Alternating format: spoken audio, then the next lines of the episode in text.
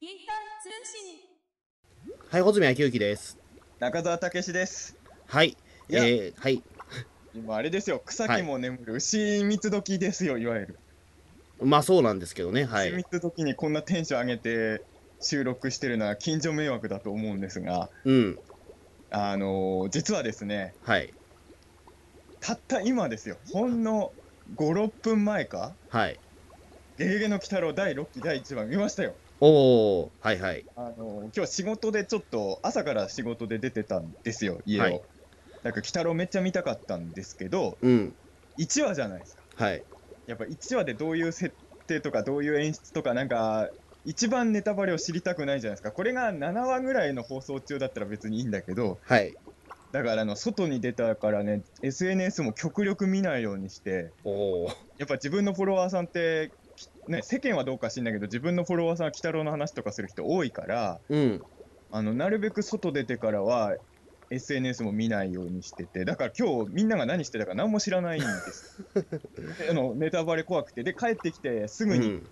まあ、ちょっと終電ギリギリぐらいだったんで帰ってきたのがはい。そうなんですよで結局今見終わってうん、って感じですよなるほど。で結局まあ3回見てしまいましたえ、3回見たんですかその、ゲゲゲの人の第一帰話を。ってきて帰ってきてまあちょっとあの、まあいろいろあってちょっとやんなきゃいけないメールとかを返して、でその後まあなるべくツイッターも見ないようにしでておー、まあ1回見たわけですよ、うん、やっぱ1回見ただけだとまだあれなんでお2回見て、まあ3回目は厳密に言うと、ちょっとあの何シーンか早送りしましたけど、まあうん3回目。いや、あのーいや、まあ、9年ぶりなのかな、5期から、10まあ約10年ぶり。ー、まあそうですね、はい。あのーいや、今だからちょっと、穂積君、朝見たんでしょ朝もうリア、もう朝、えっ、と、8時半に起きて、はい、見ました。だからちょっと、ちょっとあのー、穂積君はもう若干クールダウンしてるかもしれないですけど、うん、僕はまだ見終わったばっかりなんで、なるほど。あのー自分でもびっくりしたんですけど、はい。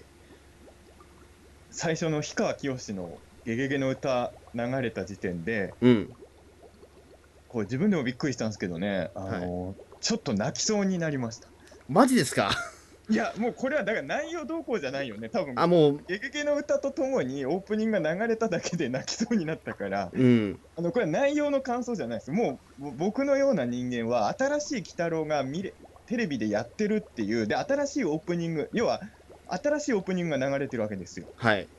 それを見て、あのカエル、思ったよりリアルなタッチのカエルの絵が出てきた瞬間、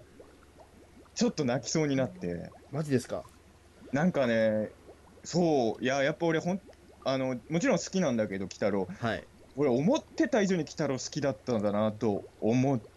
思いました。まあそうですね。だって3回見て、しかもそのうちのね、最一番初っ端でもう、だって泣いてるわけですからね。いや、まあ、泣きそう、泣き泣そうき。泣きそうなんだ。うん、あ泣きはしなかったっす。うん。あ。でも、あれ、やばと思って、えで、実は、いや、大したシーンじゃないんだ けど、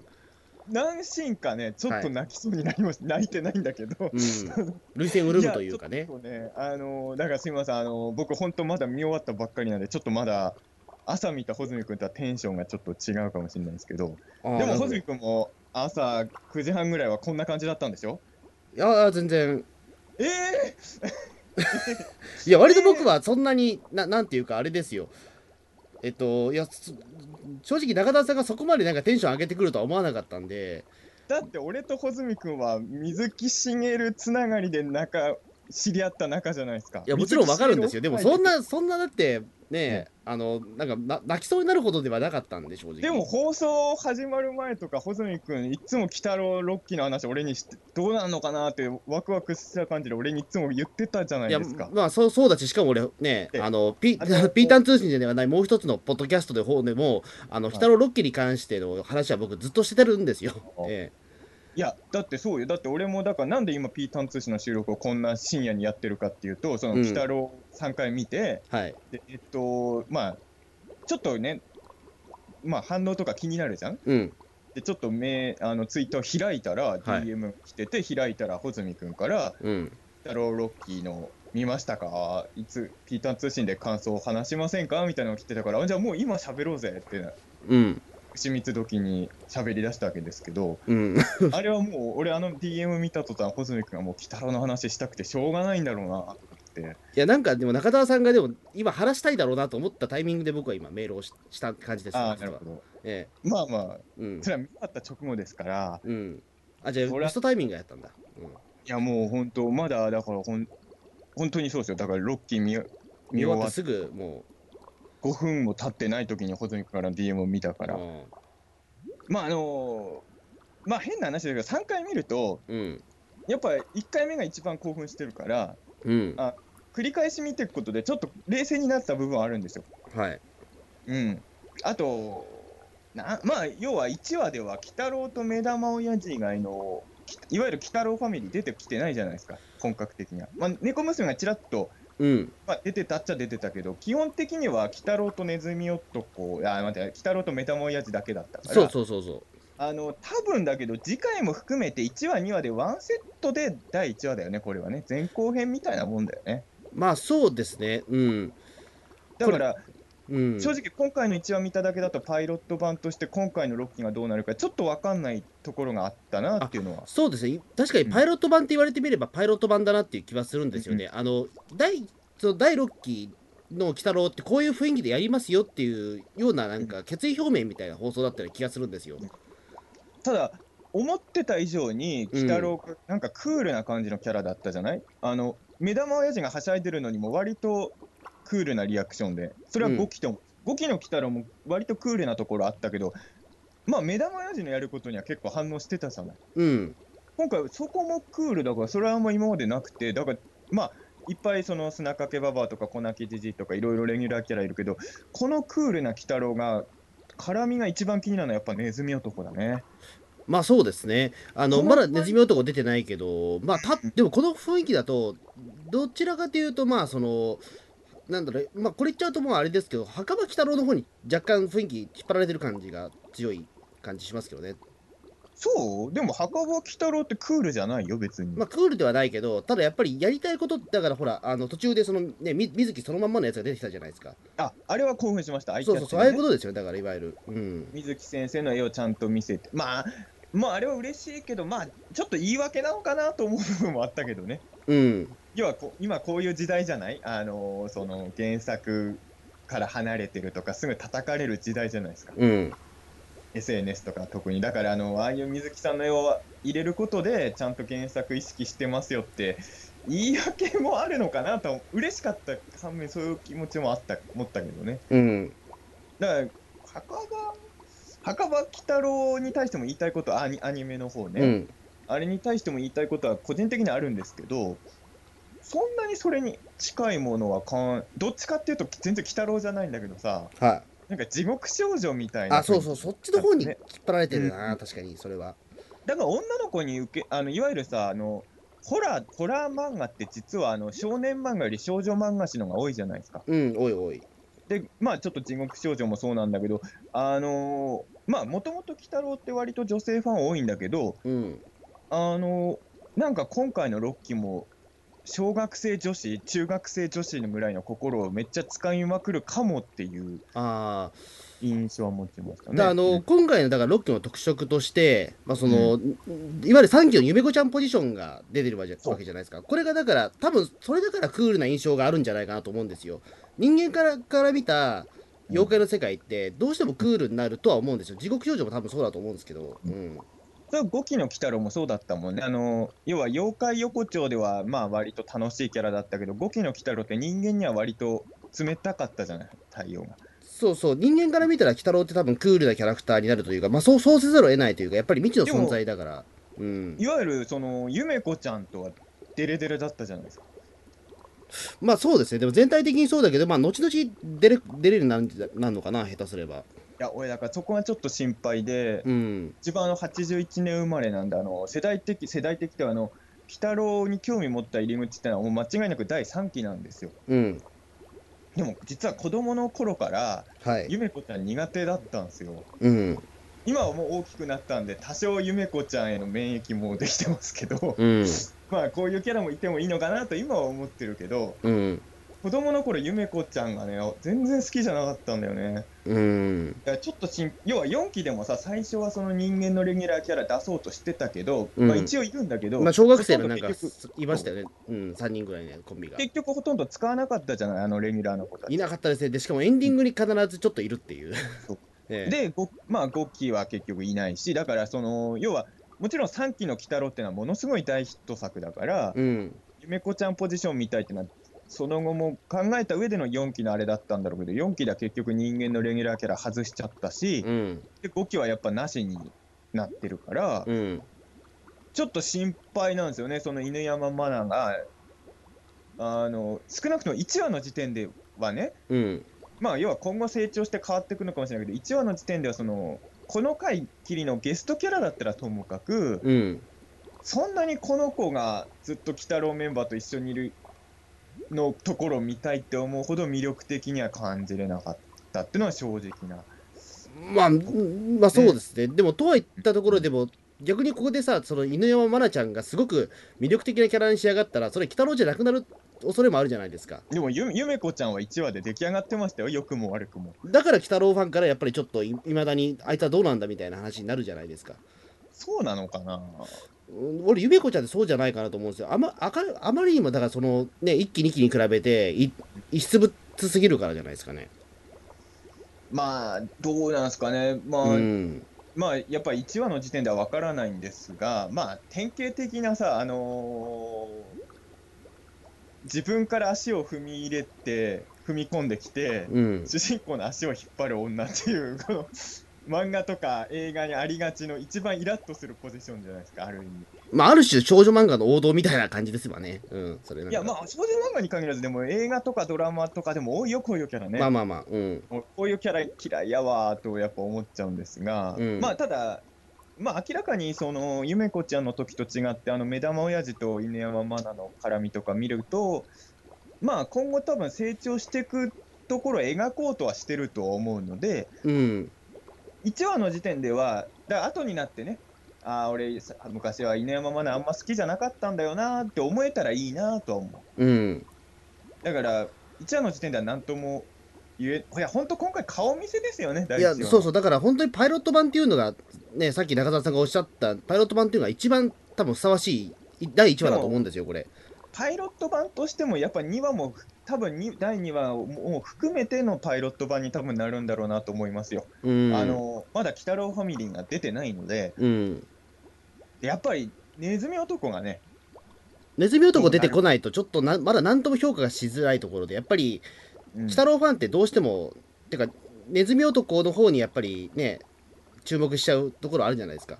っていうか、まあ そうなのえいやまあネズミうんネズミ男もね、ネズミ男もだけどやっぱりネズミ男がやっぱりそう全体のペーソツを全部ね預かってる存在じゃないですかやっぱり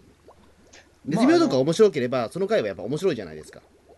うんまあネズミ男出なくても面白いかもあるっちゃあるけどね うんまあただほら今回の鬼太郎が割とクールなキャラだったからなおさらうんなんかシリアスな感じだったじゃないですか1話が。うんいや多分このネズミ男とか塗り壁とかいったもめが出ることでまあそれがどんくらいユーモラスになるかっていうかうん自分はユーモラスな水木漫画も好きなのでうんやっぱ鬼太郎やるんならそういうところも見たいなと思いますけど、うんなるほ今ど回でもさあのキャラデザで言うとさはいあのーまあ猫娘はまあ5期からまあ4期もそうだまあどんどん美少女化みたいになってるけどさうんまあ鬼太郎もまあまあちょっと可愛らしいじゃないう今回んあの小泣きじじいは歴代で一番スケベ親父みたいな顔してるよね まあそうですけど多分6期の小泣きじじいが今までで一あ俺今小泣きじじいって言ったよねここだけじじい言いましたよえ6期の小泣きじじいって顔ひなんか絶対 えいやまだアニメに出てねえから何とも言えないとこですけどいやええいや、ビジュアルを発表されてまあるビジュアル発表してるけどそのビジュアル1枚だけだ し表まだそこまで注目してないよ俺 今までこんなに好感抱けない小泣きじじいのビジュアルを見たことないなと思ってその歴代で、うんちょっとびっくりしたんですよえーこの顔で大丈夫かなってちょっと心配にはなりましたけどそうですねだからどちらかというとなんかそのね、まあ、確かにそのキャラクターの可愛さって多分そうだと思うんですけど、うんいきなりだってその鬼太郎クールに誕生してきたと思ったらいきなりねねほっぺギョギョやられてるわけですからあこういうねもうテンションでやるんだと思いましたけど、どういう感じでだから鬼太郎が行くのかまだわかんないねやっぱ親父さんと人間一人としかまだ絡んでないからうんうーんまあそうですねまあうん原作もそうなんだけどでもあれですね妖怪ポストが調布にあったのはちょっと嬉しいあです、そうそうだからこれねすごく僕オープニングちょっと興奮したのはあの、うかなり調布のロケーション使ってますよね今そ回うあやの札天神神社思いっきり出てきてるなと思ってもちろん原作でも調布はいっぱい出てきてるんだけど、うんアニメ版でこんなに調布をしたのは初めてと言ってもいいんじゃないですかいねや。そうそうそううんだから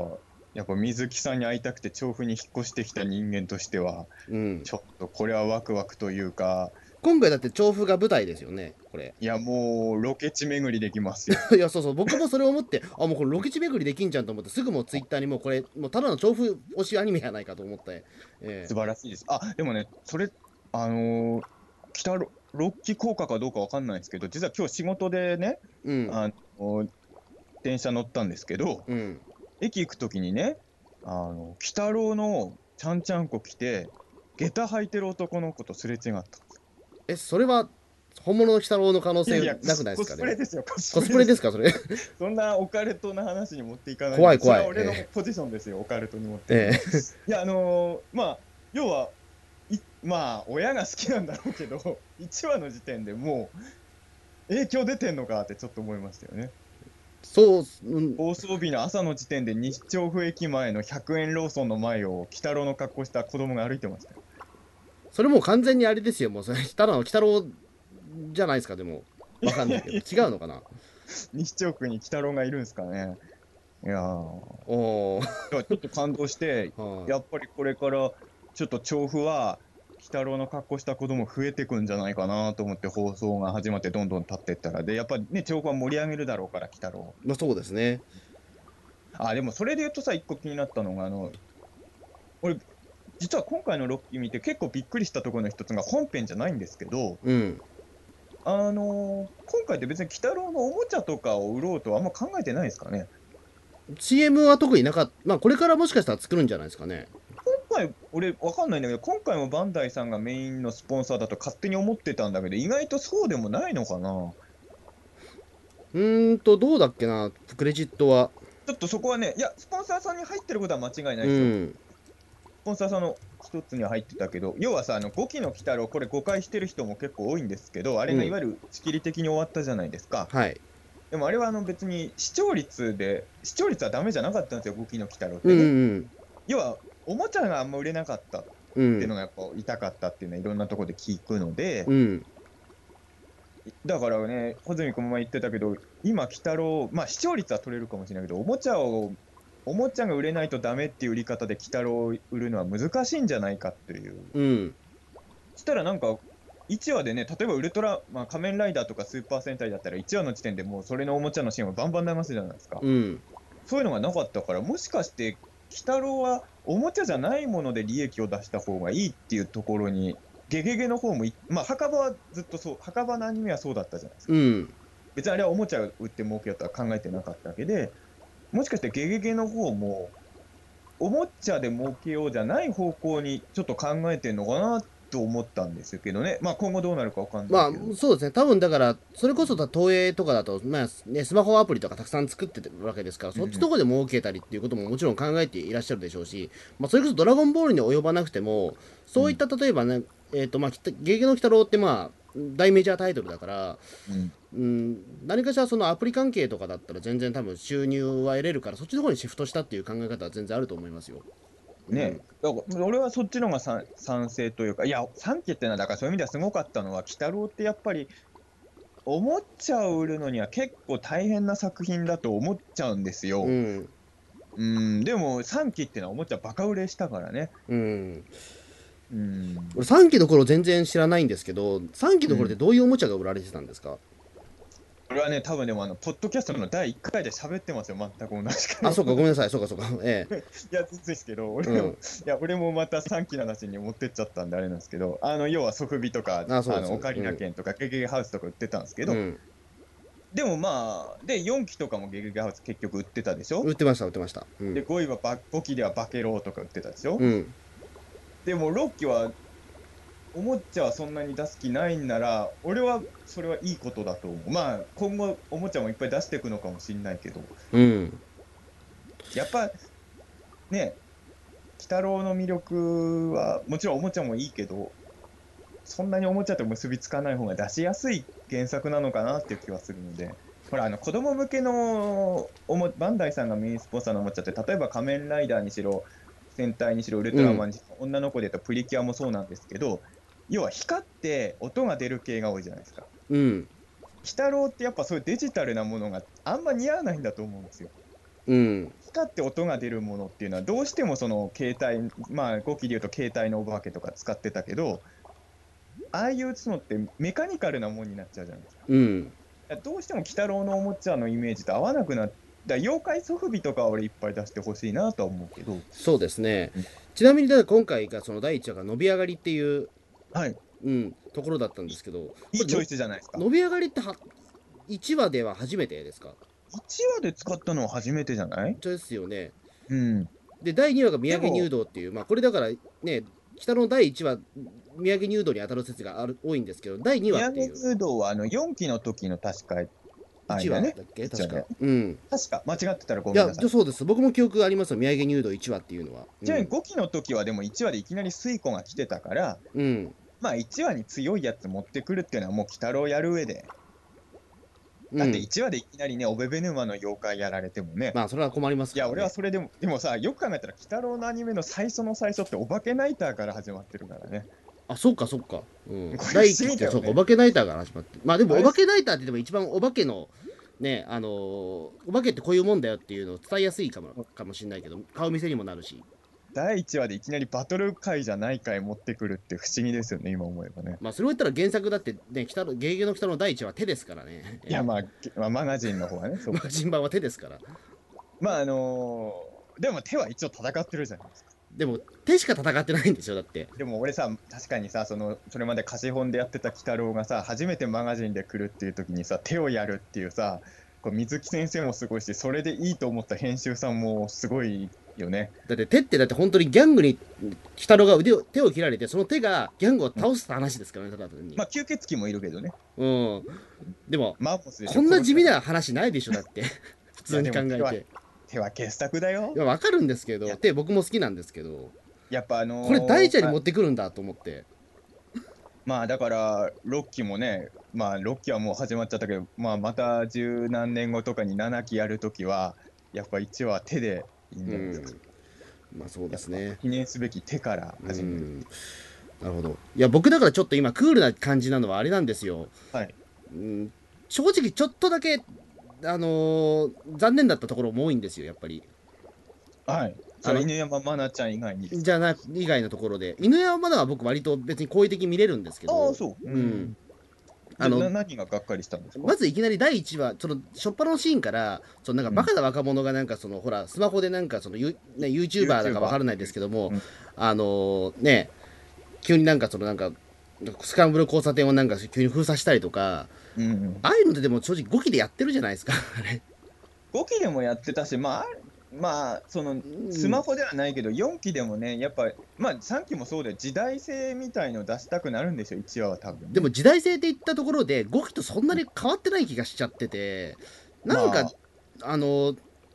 なんかつまんつまんないなと思っちゃったんですよ、そこに関しては。なんかこういう路線になっちゃうと、なんか俺は冷めるなと思っちゃって。まあ、うんあのーだって今でその若者叩きって結局10年前から同じじゃないですかやってることが、ううんんなんかねもう少し別な切り口なかったのかなとやっぱ思っちゃうし正直今この2018年の世の中でなんうかんそれで吸血鬼がバーンと現れてそこでみんながスマホ片手にバシャバシャ撮ってそれがみんな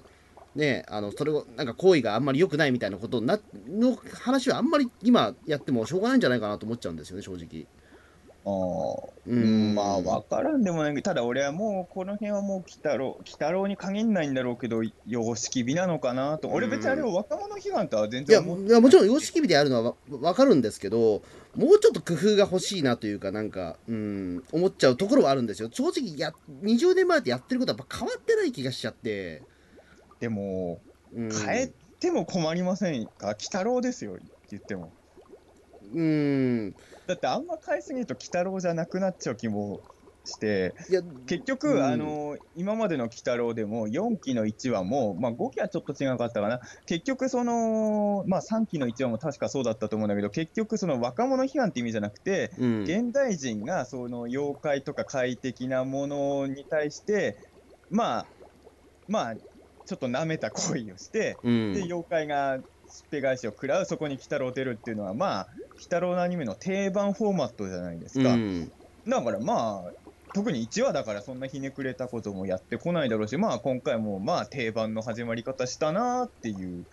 風にそこは自分はそんなに引っかかんなかったんですけどね。まあそうまあうんまあ様式美だって言ってしまえば、まあ、そこに関して特に崩すね崩せとは言えないんですけど、うん、僕としてはちょっと冷めちゃったんですよねなんかでもそうそこをいろいろ崩していくとさもう鬼太郎である意味がなくなっちゃう気もしないですかいやまあそうなんですけどうんでも、鬼太郎で、でも僕、別に鬼太郎に対してそこを求めてるわけじゃなかったからかもしれないですけどね。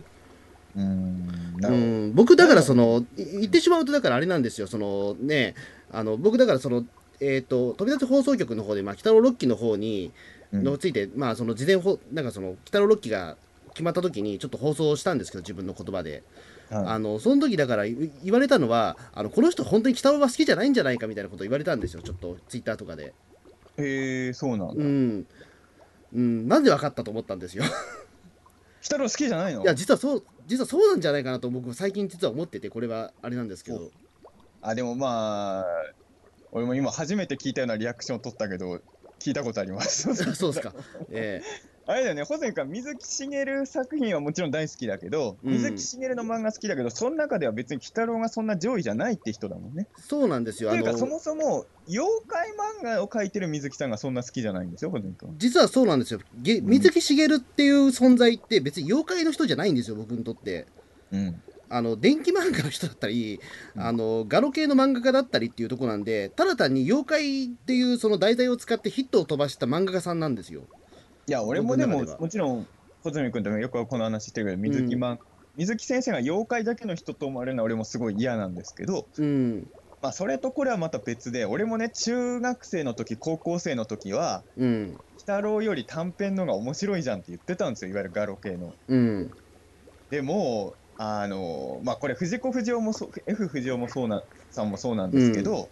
あの中高生の頃はやっぱりあの SF 短編シリーズのが「ドラえもん」とかよりいいよってやっぱり行くんだけど。うんで水木しげるもやっぱあの短編のがいいとか言ってたあと貸本版の悪魔くん千年王国とかのがいいとか言ってた時代あったんですけど、うん大人ある程度また大きくなるとね大人になると結局ドラえもんとか鬼太郎が一番好きに自分はなってて、うん結局もちろん短編の漫画はすげえ完成度高いのは分かるんだけどもう鬼太郎たちがいる世界に浸れたいドラえもんがいる世界に浸りたいっていうのが一番になってくるんですよ。うんだって、まあ、特にまあ水木先生とか藤子先生の場合はもうもうおられないじゃないですか。まあまあまあうんだったらもうその鬼太郎がいる世界観で遊ばせてくれよっていうかうんやっぱね星をつかみ損ねた男の世界観で浸ることは難しいじゃないですか。 いや、浸れるじゃないですか、でも。いやいやあの漫画は大傑作だけうど、ん。その世界観でずっと遊んでいくことはできなくてうん、鬼太郎のいる世界っていうのはもうちょっと想像の幅が広げやすいあ、そのうかか。なとはちょっと思う。俺はあんまりそういったことで、鬼太郎見たことなかったな。俺、だから、その、妖怪アニメっていうことに関して言うと、僕、妖怪ウォッチが大好きなんですよ、実を言うと。知ってますよ、小泉君、妖怪ウォッチ。妖怪ウォッチ大好きなんですよ。ええうんうんだなんか僕、だから過去の鬼太郎全部含めてもごめんなさい、本当妖怪ウォッチとか好きなんですよ、どうしてやっても。そのもうあのい一期からまあ6期始まった1期から5期の鬼太郎見た上で妖怪ウォッチの方が面白かっあの妖怪アニメっていうことだったら妖怪ウォッチの方が面白いですっていうことは僕言えちゃうぐらいなんですよ実はた。なるほど。あの妖怪ウォッチ何が良かったかっていうとあの全体的にもう戦わないんですよな誰も基本的にうん。であのさらにそこであの結構くだらないギャグとかあの、やっていく世界が僕は妖怪として一番俺正しい世界じゃないかなと思ったんですよ結局人間のねそ、まあ、創作物ではあるんですけども、うんそこでまあオリジナル妖怪まあなんかそのジバニャンとかもオリジナル妖怪ではあるんですけどもそこを出すのはやっぱ妖怪好きとしてはなんかねどうなんだって話はあるんでしょうけどももうそれも含めてでも妖怪ってもうそれぐらい自由なものでいいんじゃないかなとは思うんですよそもそも僕その妖怪の定義っていうものがあの僕は人間が作っ自然現象を人間がその、えーとまあ、擬人化させたものだと僕思ってるのでそういう意味で言うと現代の妖怪で例えば携帯電話をのなんかそのままの妖怪が出てきても僕はいいと思ってるので別にそれは妖怪ウォッチが出してきた、あのー全くねあの新しい妖怪でも僕はもうそれ妖怪として認めちゃうんですよ割と。俺もでも全然それは妖怪ああいうのは妖怪じゃないとは思わないですよ。うんまあそういうこと言う人もいるけどねそ。うそうだからそこで、あのーなんかその妖怪が別にだからね、うん面白いことやってれば僕は面白いと思っちゃうんですよ。でもあの、うんまあ難しいとこなんですけど、あの江戸時代の妖怪ものとか巻物とか見てても妖怪戦ってますよ。いやまあそうですけど、うんむしろ妖怪は戦わないものっていう発想がある時期から水木さんが作り出したもんじゃないですか。うんあの妖怪バトル漫画をいっぱい作った水木先生が最終的に妖怪はあんま戦わないものみたいに変えてったけど昔の妖怪ものがで妖怪が出てくるやつとか見ると意外と。まあ妖怪とは厳密に違うかもしれないけど、タヌキとかキツネもめっちゃ戦争するじゃないですか、うんカッパも。だから、まあ妖怪が戦ったり、だまあ戦わなきゃいけないとは俺も思わないけど、戦っちゃうとがっかりにはならない。いや戦うじゃ戦うとがっかりじゃなくてその戦いのし質ですよねいわゆるもっとくだらなくていいんじゃないかって思っちゃうんですよ割と。だから原作で言うさあのき原作だと鬼太郎があの毒まんじゅうに変身したうりするんああいうのはアニメで確かにやらないからそうそうそう。あの要はそのね手手首がバラバラになって動くとかいうのは多分その朝の鬼太鬼太郎ではやれないんだと思うんですよ今はね、うんだって指鉄砲もああなってるわけですから、うんだけどそういうそのちょっとバカバカしい戦い方とかはアニメでももっとやってほしいなっていうのは確かあの俺あれがあれが好きなのよあの鬼太郎がよくさあの画家に変身してさうんはいはいはい質。問してってさあのその点をつないでったら妖怪封じ込めるっていうさ、うんああいうのってのはやっぱりいかにも妖怪退治っぽいじゃないそうそうそうそう。だあかられその一そうかうん殴る蹴ってどうこうみたいなバトルじゃないものうん。がアニメでも見たいってのは俺もありますよね。そうですねだから袴鬼太郎あがとなんで好きだったかというとやっぱりその人間社会に溶け込もうと思っても溶け込めないところのやっぱりそのよ妖怪としての悲しさみたいなところもあったし俺だからうん妖怪ウォッチに関してもあうのん結果的にそのねえー、と人間界では遮遮裂されてる世界ではあるんですけども、うんそこでやっぱりねあのなんか恨んでるわけでもなく別に共存してる、まあ、五木鬼太郎の方が僕はやっぱり好きではあるんですけどもそういうことで言うと、うん、だからロロッキーより。ッキーより全然。うんまあいや5期は俺もよくできてたと思う。そうそう、でもねうん普通にこうやってなんかでもちょっと ね、ううんんなんかもうもう少しなんか、うん、肩に力入れない鬼太郎見たいなっていうのは正直思っちゃうんですよねなんか、なるほどね。うん、そういう意味で言うと僕としてはちょっと妖怪ウォッチっていうのが実は結構僕の妖怪感を生み出してくれる存在だったんで、あのね妖怪を妖怪ウォッチの話をおすみく振っていくと俺はちょっと難しいのはうん、 2年前のコロコロコミックで妖怪ウォッチの連載をしてるんで。そうなんですよね、ええあの妖怪ウォッチのがダメとか言えないじゃないですか。いやもちろんん。もちろん比較対象としてね、うん、いやだからそこに関していや比較対象としてどどうしても妖怪ウォッチっていう存在がやっぱ今の鬼太郎ねあるあるじゃないですかその大ヒット飛ばしちゃったもんだから。うんもう俺はもう忖度せずに言うよ。あのうん2年前コロコロコミックで妖怪ウォッチに絡んだ連載をやっていた男ですが、うん、鬼太郎のが好 きです。はい。いや妖怪ウォッチも好きなんですよ。いやだから小関で言ってる気持ちもわかるんだけど、うん、あの多分いわゆるあの妖怪ファンの中の一部が妖怪ウォッチを認めない理由の一つというか、うん、もしくは鬼太郎、まあ水木しげるの漫画に出る妖怪の特徴っていうのがあると思うんですよ。うん、これはいわゆるね、穂積君の言う通り、携帯電話の化け物とこれ全然いていいと思うんですうよ。ん、それは本来妖怪ってそういうもので江戸時代に出てきた妖怪とかっていうのはその時代の最先端の時事ネタとか取り入れて妖怪にしてるんうで、ん、要は妖怪ウォッチがやってることもちゃんとした妖怪の創作現代に生まれてる妖怪だと思うんですようん、ですがあの水木しげる、まあ、特に鬼太郎に関して言うとあの要は僕ら昔の漫画として読んでるじゃないですかうん、でも実はあの原作が発表された時点でどう考えてもあの原作の時代よりも古臭い話なんですようん、要は鬼太郎で水木さんがやった妖怪っていうのはまあこれ「カッパの三平」とかも俺はそう思ってるんだけどもう無条件に懐かしいと思わせるものを水木さん書くんですよそうそうそう。だから水木さんが書く妖怪っていうのはあれはねあのいわゆるほ、まあ、妖怪っていうのはいろんな形があると思うけど妖怪の中でもノスタルジーの部分を特に強調してるのが水木先生の妖怪なんですうよね、ん、だからその妖怪イコール古い古臭い伝説のものみたいなイメージを水木さんがある意味すごい作ったものはあると思うんですようん現代妖怪って別物としてそういうのが成立しちゃってて、うん、でまあこれはどっちもあってもいいと思うんですよ妖怪感として俺どっちも妖怪だと思ってるんですけど、まあ、僕はあのまあこれ鬼太郎の話じゃないですけはど、あい、のおとさっき言った僕は別にロッキーの鬼太郎を見ても泣かなかったですようん、泣きそうにはなったけどでもあの「クレヨンしんちゃんの大人帝国の逆襲」を見るたびに泣いてる男なんでうん、あのノスタルジーにひたすら弱い男なんですよ僕は、はいはいはい。そういう人間からするとやっぱまあ本当のこと言うとやっぱり「カッパの三平」の原作なんですようん、そして「のんのんばあ」と俺ですようん、この2つが俺にとっての水木しげる最強漫画なんですよ。まあそうですね。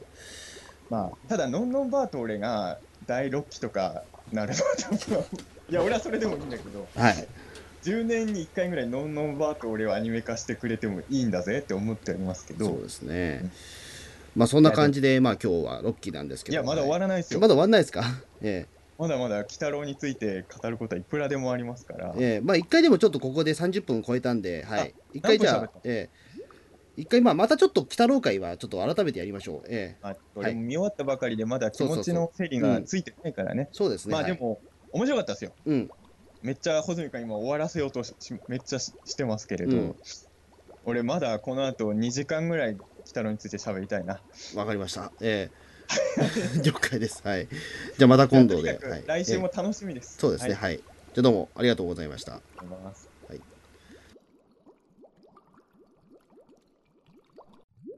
というわけで実は終わってなかったん ですいやーみんな騙されたでしょって いう。え何なんかみんな騙されたでしょパターンですよ、 これ。終わったって思っただろうっていう。騙す気はなかったんですけれどあのーこの収録あの牛三つ時から始めたじゃないですか深夜2時からそうそうそじゃあ実はあの今日今日の2時35分からテレビ東京で僕らの友達が監督してる新番組が5分間の番組なんですけど放送してたんで、う。はい。あのそれはリアタイしなきゃっていうことで、あの急遽終わらせたんですよね。 そうそうだから僕の終わらせ方が非常に下手くそで、まあ、これから「フォーカード」っていう、まあそのね、あの番組なんですけども、はい、別にあのそれ見ようぜっていうふうにあの言えなかったからなんか、うん、別に普通のテレビ番組とかだったらそれ言っちゃダメだけど、ピータン通信だからあのフォーカード始まるから止めましょうって言ってくれればそれでいいと思います。よかったんですあかそれはなんかちなみにフォーカードっていうのはあの僕と穂積君の友達の飯塚隆監督という、えええ監督さんが、えー監督してる はい監督さんが監督してる監督さんが監督してるっていうテレビ東京で、えー今日から始まった人形劇ですけどね、そうまであ、すねそちらはそちらで鬼太郎と同じでも鬼太郎と同じ日に放送スタートって嬉しいねそうですねえというわけでフォーカードの話じゃなく鬼太郎の話の、えはい、まあ、ちょっと続きで、ええどこまでやりましたっけとりあえずそうねどこまでいや穂積君が妖怪ウォッチの方が好きっていうところまでは、まあそうそうだからで俺妖怪ウォッチが方がね、そううんうんそうだそれで俺がそれを受けうて、ん僕は妖怪ウォッチよりごめんなさい、鬼太郎のが好きですって謝った後に、うん水木しげるの描く妖怪の特徴の一つにノスタルジーっていうのがあるって話をしたんです、ね、そうですねそこにうんだからその多分その妖怪っていうのはそういう古い、まあ、昔懐かしいものっていう風なのを思ってる人が多分妖怪ウォッチ的なものにちょっと拒否感を持ったりもあるのかもしれないなっていう話をそうですだからね僕は妖怪のカテゴリーとしてはうん別に妖怪ウォッチも間違ってるとは全然思わないです。ただ、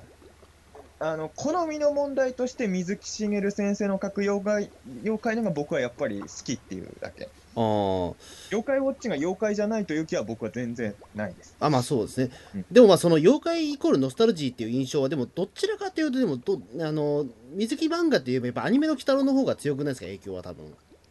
俺はでも完全ノンノンバーと俺ですねまあのんのんばーと俺はまあそうですけどうんでも鬼太郎もね俺ねあの要は僕実は3期世代なんですようんで3期っていうのはまあ一番浮かれてた鬼太郎じゃないですかまあ一番時代と融合してたというかね、うん、時代性が一番反映された鬼太郎っちゃ鬼太郎だと思いますけど、だから一番その懐かしさ的なものがない鬼太郎っちゃない鬼太郎から俺は入ってるっちゃ入ってるんですけど、うんでもやっぱその後に水木しげるの妖怪入門みたいなやつやっぱ読んでるんではいどうしてもそのやっぱ僕らより一昔前の古い民家の前に妖怪が突っ立ってる絵とかのイメージがうんすごいあるんですよ。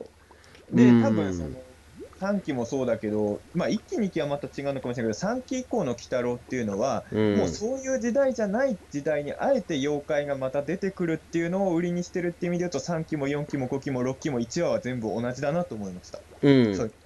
で俺はほ穂積君はそれがもう今更もうそのパターンいいよっていうのが穂積君でで俺はきまあ鬼太郎の始まり方っていうのはオーソドックスにまあこれなんじゃないかなっていうのが俺っていうスタンスっていうことですよね。うん、そうですね。だからそこで言うそういう話と、そうそうそうそう。うん。でそこで言うと、だから5期の妖怪横丁ってね、よ良かったと思うんですよ。うんなぜかっていうと、隔離されちゃってるからなんですよ。うん。かうんあのだからそういう古い妖怪っていうのは隔離されちゃってるっていうか感じじゃないですか、あれって完全に。隔離まあでもあれ、ゲゲゲの森の延長線なんじゃないですか、あれも発想としては。まあそうだけど、でもその辺だから古い妖怪がいるわけではなく、そこに一回集められてるっていうことで考えると、うん俺はそういう印象を受けたんですけど、だから、あくまで、だからそういうところ、なんかもう本当に、その辺に妖怪がいるっていう設定がもう難しくなっちゃってるから、ああいうことになってるのかなと思ったんですけど。でも、5期もあれですよ、妖怪、ゲゲゲの森と一緒で、妖怪横丁にいっぱいいるけど、よそにも妖怪がうじゃうじゃいるって話でしたよ。うんであくまでもその鬼太郎たちと、まあ、あの辺の同じ考えの妖怪だけでああいう場所を作ってるっていううん意味なんじゃないかなだからそういう意味で言うと妖怪横丁は面白かったけど、うん別に5期の妖怪のその妖怪横丁っていう設定がそれまでの鬼太郎と比べて全然違うともい思やまあわないまあ無理がなかったっていうことですね、僕の気持ちとして感覚として、 えゲゲの森と何が違うんですか妖怪横丁えまあ、あのちゃんちゃんとだからその「ゲゲの森」だとやっぱりちょっと古臭いというかやっぱり生活できてないだろうとは思っちゃうんですよある程度生活なんか日本人間社会に密着してもらわないと困るみたいなところはあるんですよ僕的に、でも妖怪横丁だともうむしろ密着感は薄くなってなかったですか、まあ、逆に人間本当に隔離されちゃってるからっていうところはあるんですけどでもそっちの方が僕としてはよ僕としての妖怪感ってあっちの方に近いです妖怪横丁の方が近いかなでも墓場鬼太郎とか大好きなんでしょうーんまあそこもどうですかねうんでも墓場鬼太郎もさ、あのーうんまあみんないろいろ言うけど、うあんでもそう墓場で思い出墓場鬼太郎のアニメの話もしようかと思うけど長くなるんでやめときますね。それはうんそれ長くなります墓からな場鬼太。郎のアニメ版についても言いたいことはいっぱいあるんですうが、ん、今回あれですねあの水木が出てきてましたね。あそうそう水木が出てきたのはねびっくりしましたねだか。うん、あのアイキャッチの水木絵を使うのもそうだけど、あのー要は吸血銀行 はい。吸血銀行血液銀行、うん、血液銀行の水木が出てきたっていうのは、あのーアニメではあのゲゲゲのアニメでは初めてなんじゃない多分。ですね。うん。っ多分ないよね今までね。ていうか第1話の時点で鬼太郎の出生うんぬんかんぬんの話が出てきたのは初めてじゃないですかでも多分。 1話で言ったのはそうね、う。うんいあれもだから嬉しかったですねうん。んまでやっぱね勘違いしてる人結構いるんですけど墓場まあいわゆるあのー墓場鬼太郎とゲゲゲの鬼太郎って始まり一緒だけどパラレルワールドなんですよねうん。だから実はゲゲゲの鬼太郎の方でも鬼太郎の誕生っていう漫画であの水木があの鬼太郎を育てる話ちゃんとあるんですよ原作にうね、ん。でそっちだとあの別にあの地獄の片道切符とかで水木が地獄行っちゃったりとかお母さんが発狂したりとかしてないんでうん。あの何人かね多分勘違いしてる人いたっぽいんですけどあの要はその水木に育てられた恩で鬼太郎が人を守ってるって言うじゃないですかうん。お前水木にひどいことしたじゃねえかって勘違いしてる人もどうもいるらしいんですけどはい。あくまでも墓場鬼太郎とゲゲゲはパラレルワールドでいいんだよねうん。でもね、これね、一個気にでなもるこれってがある本当になんか難しいですよね。 うん、あの要は水木先生がその辺を大雑把ってだそけうななんんでですすよ。大雑把なんですよ。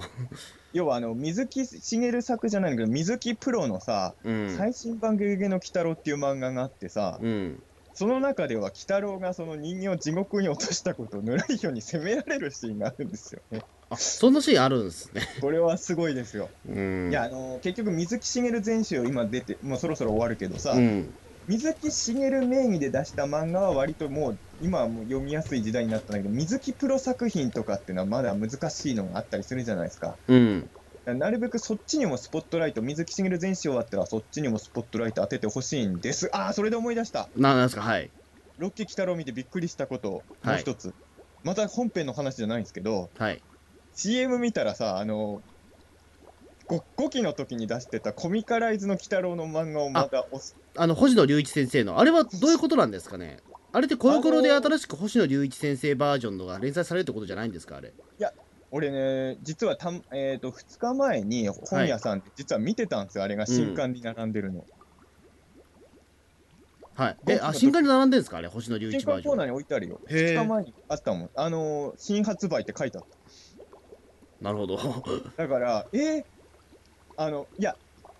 まあ、また新しくコミカライズのなんかがあるんだと思うけど、5期の時のやつをそのまんまロケで。だったら水木しげるの鬼太郎でよくないと僕は思っちゃったんですけど、うんだ。ってあれだと5期の絵柄ですよ。うん。あのネズミ男も黄色ですよ。うん。ロッキーの関連漫画としてこっち出すのとはちょっと思いましたけどね。うん、いやだからあれはだからどうなんですかねまあなんか細かいことはわからないですけど今だからそので腰の隆一バージョンでコミックボンボンで、まあ、連載されてたやつですけど、まあ、コミックボンボンもうないんで、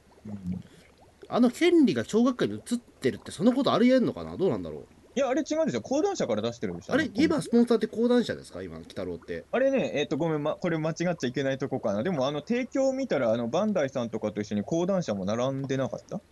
でも今コロコロですよね確か鬼太郎のねねそのなんか系列でも、のそそれのはタイアップ漫して画る漫画じゃなくて、あくまでも記事でしょ。ほら、だから結局、ほら、あの、スーパー戦隊とかあ仮面ライダーだって、テレビマガジンにもテレビくんにも記事載るから、別に昔みたいに小学館一社独占のね、第二次ウルトラみたいな感じではないですじかゃらな。いのか鬼太郎はみんなで盛り上げるものですよ。あーじゃあ多分だからでロも確かッにキーがあれなのかなロッキーのじゃあ多分漫画連載がまだじゃあちゃんちゃんと定まってないというか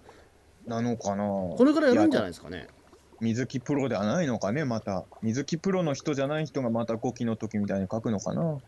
ーんまあだからコミックボンボンだったらまあそういうことができね自由になもうできただろうけど今だったら俺多分でもそういった少幼少年雑誌みたいなものが今ないみたいなんで講談社あるかもしれないけ俺でもどうん俺、今、鬼太郎の漫画連載、あの、水木プロじゃない人でまたうコんミカライズやるんなら、俺はもうリボンとかチャオでいいと思う。まあそれこそ妖怪ウォッチですよやってたのうええん、いや、うんでも、鬼太郎のファン層って本当俺、そこかなと思うんですよ。もちろんコロコロとかでもいいんだけど、おんいや、だってさ、大水木しげる店とか行くとさ、うん女性多いもの。いや多いしうんまあ、最近女性客増えてきたけど、うんウルトラマンのイベントとかよりも全然多いものうんだからやっぱり鬼太郎とか妖怪っていうのはそこをだって京極夏彦さんの小説だって女性ファンすごい多いわけじゃないですか、うんだから少年漫画誌にこだわる必要も別にないのかなとは思もううんでいす今の時代そうですねやっぱりそこまでねあの少年雑誌とか少年ものとか少女ものにそんなこだわる必要はジャンル分けにこだわる必要はないかもしれないですねうんだからあの水木プロじゃないところでやるんならうんもうそんくらいガラッと変えた方が変に意識してる方が嫌っていう俺だからねさっき墓場のごめんやっぱちょっと墓場のアニメの話しますけど、展示会に済ませますが、はいいや、墓場鬼太郎のアニメ、面白かったんだけど、うんあの要は、もちろん今までの鬼太郎のアニメ版で、一番原作の水木しげる先生のノリを生かしてる、残してるアニメだとは思うのですけど、はいあんだけ原作に忠実に、しかも原作に忠実にアニメ化してるみたいになんか宣伝でも言うじゃないですうか、んそれをあまりにも強調されると、あそこまで原作に近くなると、あのちょっとその差異が気になるんですよい。やまあそうですねそういうふうに宣伝されちゃうとねどうしてもこっち側としても見見る目が厳しくなっちゃうっていうところですもんねうん逆にね、5期同時期に5期やってたじゃないですか。うん5期とかだと、ちょっと原作ネタが入るとすごい嬉しくなったりするんですよ。うんだからこれって難しいところで、まあ、俺はどっちも好きなんだけど、あの墓場鬼太郎は原作に忠実にしてるっていう体になってるから、細かいところがめっちゃ気になっちゃったっていうのは正直あったんですよ。うんうんだってあのーまあもちろんそのゲゲゲよりは悪いことしてるけどさ、うんその別に墓場鬼太郎っていわゆる、ほら CM でもダークな鬼太郎が蘇るみたいに宣伝のナレーション入ってたじゃん、う墓場。ん別にあの墓場鬼太郎ってダークな鬼太郎っていう言葉で片付けちゃいけないと思うんですよ。そういうことじゃないとは思うんですよねダダークっていう言葉自体がちょっと違うような気もしますからねだからさっき言ったね、うんロッキーで水木のエピソード久々に出てきてたけど、うんあのアニメの墓場鬼太郎であの鬼太郎が水木を見捨てていっちゃうシーンが結構衝撃的じゃないですか。うんで俺の周りでもその原作漫画読んでない人があれが原作にあると思ってる人結構いるんですあーよはいはいはいはいでも多分多分っていうかまあ水木先生が書いてないんだけど原作のあの時点の鬼太郎でも水木は助けるよあの頃の鬼太郎ってそんな悪いやつじゃなかったからあの原貸本の時点でうんあの水木からあの猫の頭の汁もらってた頃の鬼太郎はそんな嫌なやつじゃなかったんでうんそういうのがさやっぱり原作に忠実にしてるからこそ気になっちゃうよねうんうん、まあだからロッキーとかも見てて割とゆったりして見れるのは、まあ、良くも悪くもそのもう別物になっててその中に原作ネタがちらほら入ってるっていう感じじゃないですかうんある意味リラックスしてその僕らみたいな面倒くさい水木しげるマニアは、そっちの方がリラックスはして見れますよねまあそうですねうんただまあでも墓場からもうつまりあ墓場が終わってからも10年もぐうらい経10つ年ん経だっちゃってなますしうん俺あの墓場鬼太郎が当たってたからこれからてっきり水木先生の貸本のやつがどんどんノイタミナ枠でアニメになると想像してたけど全然なかったねまあそこはやっぱり五木鬼太郎の流れに乗ってみたいなところでまあ無理やり企画通したところはあったのかもしれないですよそこではも当たったわけじゃない墓場鬼太郎のアニメはだから俺俺次は絶対悪魔くん千年王国とかが来ると思ったよ深夜にいやでもこれはやっぱりだからあれですよやっぱり原作ファンのやっぱりよよくないところではあるんですけども例えばほらおそ松さんが当たったからといってバカボンが別にアニメ新しいアニメになるわけではないみたいなまあうんなるほど、ね、世の赤塚ファンはじゃあみんなそれを期待してるんですけどねあの、まあ、無理だろうなってのは分かるんですよ そういうことじゃないんだろうなっていうのは、えじゃあせめて墓場鬼太郎のミアニメ化エピソードをえやるとうかんまあ、第2期はありえありえる可能性はあったんですけど、え続、続ゲゲゲの鬼太郎とかでもいいですよノイタミナえうんそれはちょっと見たかったですねまあ、もしくはだから、ウエンツ・エイジの鬼太郎のまさかの大復活とかね、ええ求めてるんですかいや別に求めてはいないですけどでも俺も細谷君別にウエンツ来たろも嫌いじゃいなやい嫌いじゃななかったんですよ、うん、いえどういうことなかったっていうのはえいえい今は嫌いなんですかや嫌いではないですけど別ああに、よかえったよかったあのー俺ね鬼太郎に関して言うと実は、うんまあ、細かいことはどの作品にも言いたいことあるんですけどえうん、あの多分ゴジラとかほそういうのと比べても甘々なんですよあ点数が基本的にあ甘甘いところはっていうのはね、うんやっぱ鬼太郎ってそもそも水木先生の作ったものが何でもありすぎて、よ何やられてもまあ鬼太郎だしなってなっちゃうんですよ。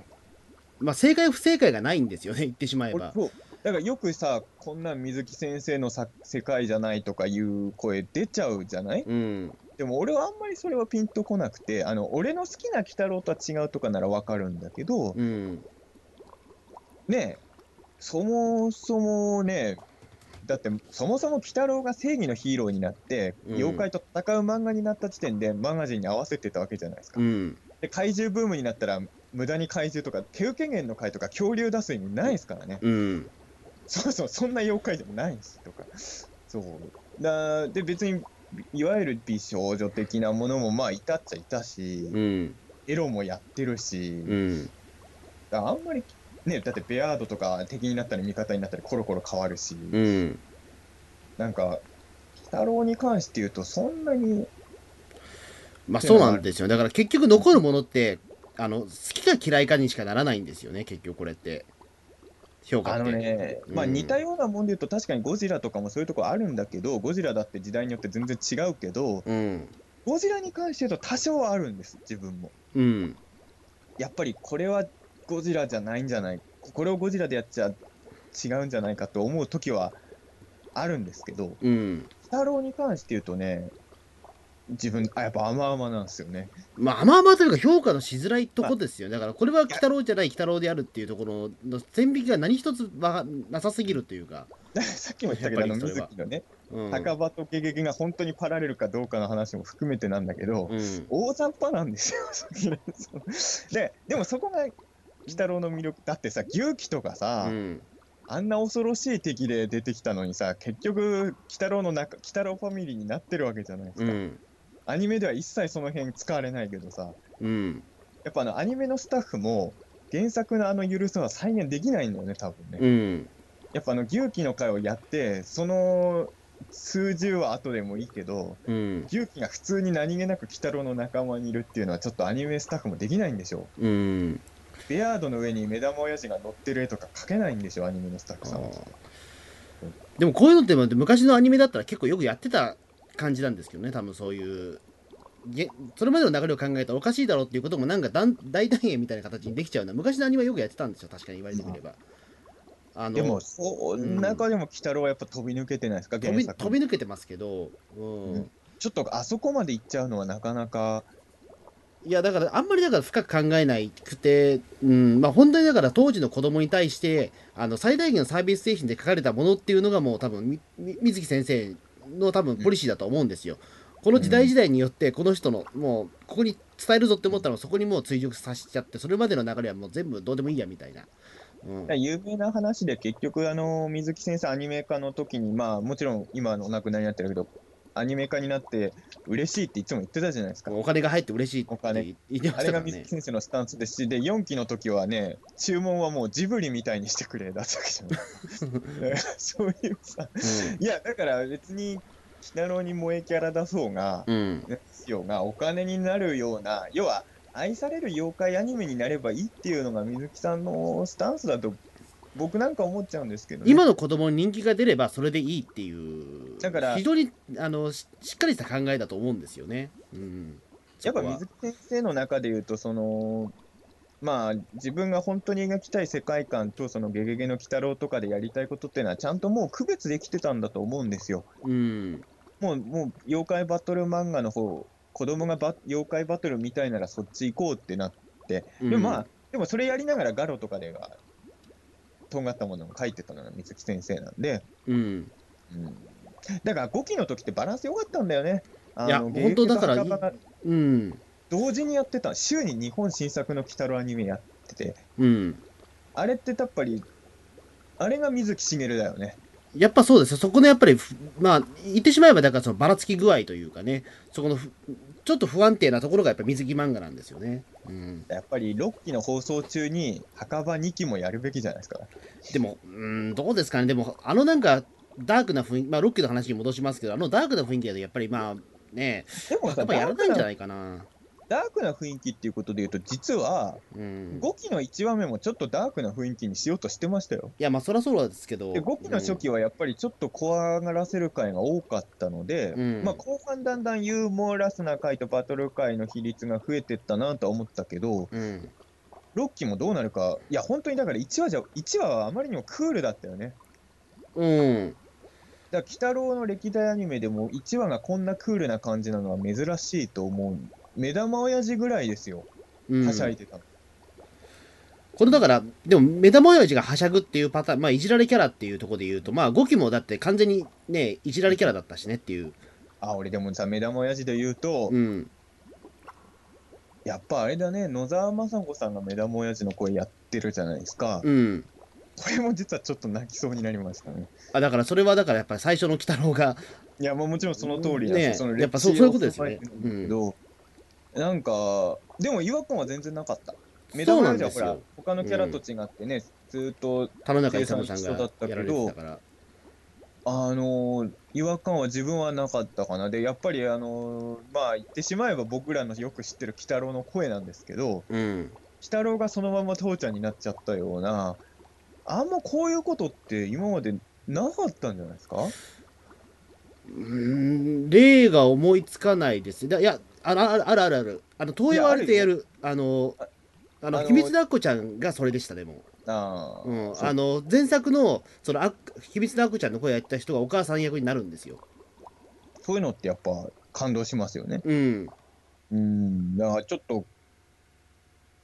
あの、そこもよ、まあ良かった。うん、うん、そうですね。ちだちょっとだから僕、まあ、声の演技で言うとだから、えー、と今回沢城みゆきさんですよね。うんええ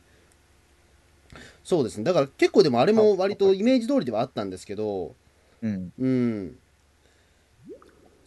あとだからすごねそうか、うん、いや、でもさ、あの、エンディングのさ、最後の、エンディングの最後の最後の映画、はいい、わゆる、水木先生がよく描く、あの、本当にだらけた鬼太郎の顔になってたじゃないですあか。はいはいはい全然イメージ湧かないんだけど、一応今回の鬼太郎もこうなんのかな、とは。だんだん変わってくんじゃないかな多分キャラクター1が話。の一話の時点ではあまりにもクールだったけど、やっぱだから2話見ないと、2話で本当、ネズミ男とか出てくるわけでしょ、2話で。うん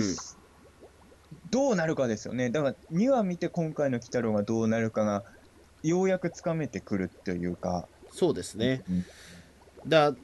まあ、あとだからちょっと心配なのはそのい今の時点でやっぱそのみねあの目玉の親父いじらいキャラになっていくとどうしてもネズミ男の存在感がなくなるんですよ。俺5期なんか残念だったらそこだったんですよ。でも5期でネズミ男の存在感がちょっと薄めだったのは、う目ん。玉親父のせいじゃなくて、猫娘がメインになったことだと思いますよ。あそうそうそうですかね。今まではやっぱ、鬼太郎のレギュラーの仲間キャラっていうのはトップに来てたのはネズミ男だったのが、5期では目だ、ね、猫娘が上に来てたじゃないですか、うんクレジット上も。うん。これはやっぱ大きな変化だったと思いましたし、あー出番に関して言うと、俺は多分猫娘の方がメインのパートナー扱いになったことだと思いますよ。うんだから6期もどうなるか分かんないけど、俺はそネズミ男の出番がどうなるか、俺は猫娘次第かなとは思ってるんですけどね。あーあんまそこは目玉親父関係ないんじゃないのか関係ないののかな俺はだからどちらかというとほらでも結局そのギャグキャラが始まったのって5期からじゃないですか割と。まあそうね。うん、だからそこと同時に来ちゃったから結局そのね割とその弾けてる猫娘と、まあ、割といじられキャラの目玉の親父2人がタッグを組んだらそれはまあめネズミ男のキャラ薄くなるよなと思ったんですよそこで言うとなるほどね。だって要素が強すぎるんだもんほそこでなんかネズミ男がなんか自分のエゴを出したところでそれはちょっとキャラ弱くなっちゃうしっていうまあ、あとあれですよね、これも時代だけど、むそのまあ、原作と比べたら一期の時点で緩くはなってんだけど、ネズミ男にあんま悪どいことさせられなくなっちゃってるっていうのもありますよね。うんうん、だから、まあ、やっぱ難しいキャラなんただお今回のオープニング見たらさ、うんなんかネズミ男結構フューチャーするのかなって感じのオープニングではあったよね。ああまあまあまあうんあ、でもそれオープニングで思い出しました。はいオープニングにいきなりチンポがいましたね。ええ嘘いました気づ見かなてかった見返して、オープニングにチンポいるんですよ。えマジでしかも、はいい、やあの5期ではポだったじゃないですか、ペニスケースつけてうる。んそうですねオープニングでは、今回のオープニング見てる限りだと、まあ、本編に出るかどうか知らないけど、あいつがチンポかポかはまだ分かんないんですよ。うんチンがつくかねななくなるのあのが要はね、ペニスケースをつけてるかどうか分からないんですよ。そのチンチンの部分をちょうど隠してるんですよ。うんだからこいつはもしかしたらチンポなのか、ポなのかみたいな。どいっちなのか。や、オープニングにいきなりチンポ出してるあたりで、うん。あ、やっぱり水木しげる好きなんだなぁと 好きな人がやってるというか、やっぱり。 だって好きな人がやってるとしか思えないキャスティングじゃないですか、そんうなの。ん。いや、俺はもうちょっとそこでまず感動して、そこはさすがに泣きそうはならなかっ たけど、あ、チンポがいるっていう。チンポがいろいろで泣きそうにはならないけど、えええやっぱちょっとオープニングにいきなりああいうのがいると嬉しいよね、えまあそうですね。俺それ気づかなかったの、チンポがいるの。ええもう一回、録画してんでしょ録画してます。今、今もう一回流してます。まあ、音出さないで流してますけど、今。ええあ、今見てるそうそえう、え出てる、出てるの。へえ。あの、運動会のとこ、運動会のとこ。綱引きしてるから、チンポが。あ、マジっすか。うんへえ。結構のだから。あれですよね。だえっと、チンポよ4期の映画版って声が、その、ね、今回ネズミのところ古川敏夫さんですよね。だから、そそうそうそうういったファンサービスも含めてんのかなあ。でもそういうのは面白いね。だから結局、あの、5期でさ、ヨナルデがさ、うん。あのー田野中さんの声で出てたじゃないはいはいはい。そういう遊びもあるかもしれないね。そういう遊び全然もうなんか割と鬼太郎はそういう遊びをしますからね結構、うん伝統的にえいやーだからね、そう、猫娘。なんで猫娘、もうあれ娘なのかね。えうん猫姉ちゃんみたいになってますよね。うんあれ、鬼太郎とね、まあ、今回よくわかんない。そう。そう、1話の感想で言うとさ、 はい目玉親父がスマホにびっくりしてたじゃないですうか。んつまり、まあ、そりゃそうだろうって思ってたんだけど、5期とは繋がってないですね。いやもちろんそれはもいや、なんか5期はさ、もしかしたら4期の、う、うん4期と繋がってんのかなで匂わせるセリフとかもちらっとあったりしたじゃないですか。うんあ、でも明らかに5期とは繋がってないことがはっきりしましたね。いやまあそれはねうんいやー今オープニング見返してるんです今か見返してますねうんそうなんですよ。いやか、泣けるよね。泣けない。 いや、な、まあ、な、ないきなりだって二天神神社が出てきて、うん。多分これ調布駅だろうなっていうのもわかるし、うん。いや、あの、カエルの絵が思ったよりリアルだったことに感動して、うん、 4期の時よりちょっとリアルな書き込みだったじゃないですか、カエルが。まあまあまあ、うん。あの、5期のカエルはちょっとコミカルな感じだったんうで、ん、うんなんか、おお、こういう路線で来んのかと思うからね。あ、いたいた、本当だ、ポポーいますね。チンポいますね。チンポかポかはわかんないけど、でねえ隠してるんだよ。だかチンら、ポいるわ、本当だ。こういうの見ると嬉しくないうん、それ気づかなかったですね。さすがに。まあ、俺はほら、チンポが主役の自主映画を撮ってるような男ですかまあ、ら。僕、それをね、あの編集した男ですから。えチンえポという妖怪には思い出が。うん、あれはだってど、どっか公開しますか、あれ。 え、何がどっか公開しますか、チンポのいやや、つ。公開したらダメなんだいやいや、モザイクつけ公たか開らしなたらんいとかろい。ろまずい自主映画ですいからや、それこそ、 ね、あの、ここの、そのね、この冒頭に話した飯塚隆監督の自主映画祭の、ね、自主映画イベントの時にちょっと流したぐらいで、そうですね。ええそうあれはだからそのために俺わざわざモザイクかけたんですからね、 ええそうそう上映できるようにっていう。ダメなんですよ。ダメなんですよ。モザイクかかってるから今は大丈夫じゃないですか。犯罪じゃないじゃないですか。まあ、犯罪じゃないから大丈夫かな。長い間モザイクがかかってなかった記憶があるけれど、そう今は大丈夫、今モザイクかけたんで俺が、ええもう問題なしですね。なんで俺そんな36歳のなんかね、あれ見ながら俺わわざわざなんかモザイクつけなきゃいけないんだと思って。いや、いやいいじゃないですか。友達のチンチンが見れて、なんか幸せだよ。いやいやいや。なんで俺こんなね、俺さんもう32なのになんで俺こんなし ことやってんだろうとやっぱちょっと思いましたもん。今度俺がホズミ君のチンチン見てあげるから。嫌ですよ。ええ、いやーまあそんなわけでね、まあそうですね、これトータルすると1時間ぐらいになってるんで、そろそろさすがに締めよう。さすがにしましょう、これ。え